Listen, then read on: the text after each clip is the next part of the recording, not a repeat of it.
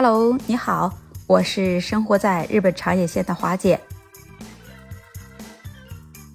那上期节目啊，我们就分享了华姐的朋友芳芳带着男朋友回家见父母的上半段的故事，说啊，男方的那种种种行为啊，让女方的父母啊感觉到特别的生气，并且让父母啊感觉到很心疼自己的女儿。妈妈害怕女儿重走自己的老路。那么上期呀。华姐就讲到了，说男孩子说了一个能征服全世界的理由，那这到底是什么理由呢？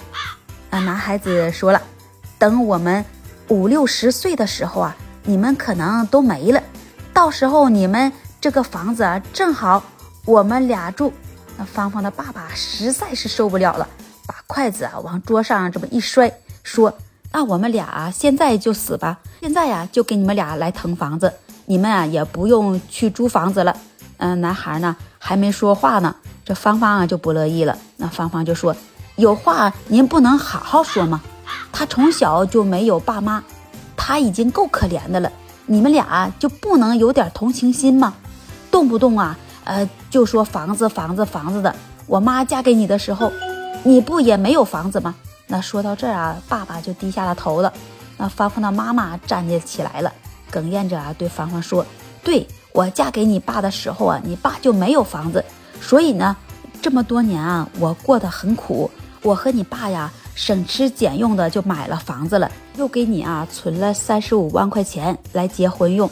那我和你爸是心疼女儿，所以呢，我们俩啊不想让你再重新走一遍我们的路。我跟你说吧，看着都心疼。”嗯，男孩站了起来了。嗯，男孩就说。芳芳，你看吧，你爸爸当时没有房子就行了，我没有房子就不行。你们家办事儿也太差劲了。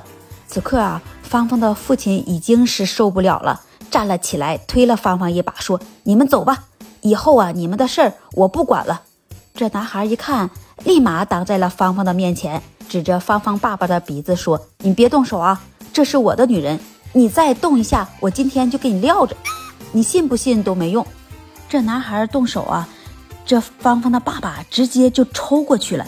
接下来呀，就是芳芳的妈妈，她找到了我。芳芳的妈妈说，她嫁给芳芳爸爸的时候呢，那真的是一穷二白，别说房子了，连个电瓶车啊，当时都没有。那芳芳小的时候啊，别的小朋友有的东西，呃，她都没有。别的小朋友每天都能吃到好吃的，芳芳。可能是每个礼拜才能吃到一次，他们不富裕的生活真的也是影响到了芳芳。这两口子呢，也真是省吃俭用的，好不容易啊，把芳芳供到了大学毕业了，有了一份很称心的工作，也是省吃俭用的存下了三十五万块钱给芳芳做陪嫁。那妈妈辛辛苦苦的出了一生，呃，就是不想让芳芳再走她的老路。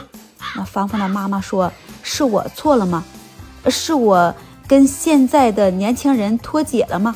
听着芳芳的妈妈说出的这些话呀，真的让我觉得心疼，非常能理解作为父母的这种心情。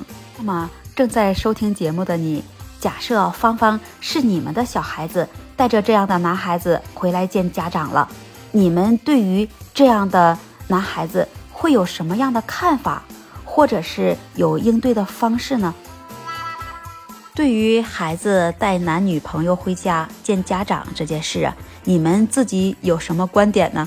和什么看法呢？你会让你的孩子去和这样不懂得感恩的人去结婚，去过一辈子吗？说到了这位男孩子，他从小就没有父母，那他就是缺少了一种父母的教育。这样的男孩子呀，有的呢。只有是他的自私和自傲。那如果芳芳是我的女儿啊，我是绝对不允许她和这样的一个男人去结婚去过日子。